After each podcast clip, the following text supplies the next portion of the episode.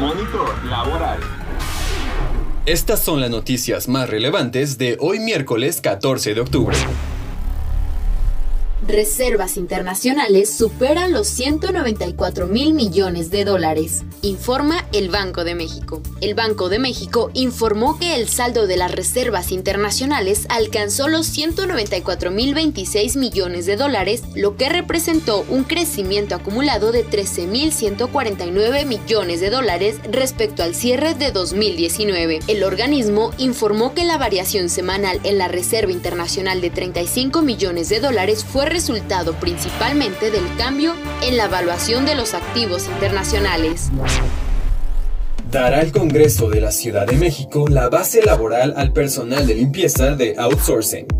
El Comité de Administración del Congreso de la Ciudad de México aprobó un acuerdo para contratar de manera directa al personal de limpieza que a la fecha labora con la figura de outsourcing. De acuerdo con el periódico La Jornada, se resolvió que su contratación se formalice a partir del próximo año, a fin de que el programa, a fin de que en el programa operativo anual se incluya la creación de 131 plazas con la denominación de plazas únicas de limpieza y sanidad. Para resolver la situación de los trabajadores, el comité realizó la revisión de los contratos de 2020 y concluyó que la plantilla laboral de limpieza se compone de 114 personas, de las cuales 4 se desempeñan como supervisoras, además de que doblan turno.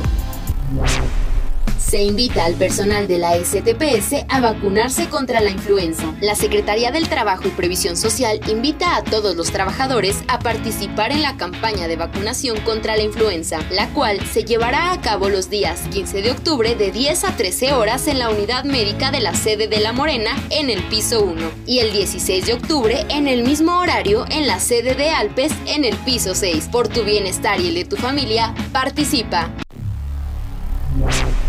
Y continuando ahora con la agenda diaria, te invitamos a que no te pierdas en punto de las 5 de la tarde la conferencia del bienestar. Hoy toca el turno del programa de trabajadores agrícolas temporales México-Canadá, por sus siglas PETAT, el cual es una alternativa de ocupación temporal ordenada, legal y segura para trabajadores agrícolas mexicanos en ese país, con pleno respeto de sus derechos laborales y en igualdad de condiciones a la de los trabajadores canadienses. Si conoces a alguien que esté interesado en trabajar en granjas agrícolas en Canadá, te invitamos a que no te pierdas los avances y resultados de este programa del Servicio Nacional de Empleo.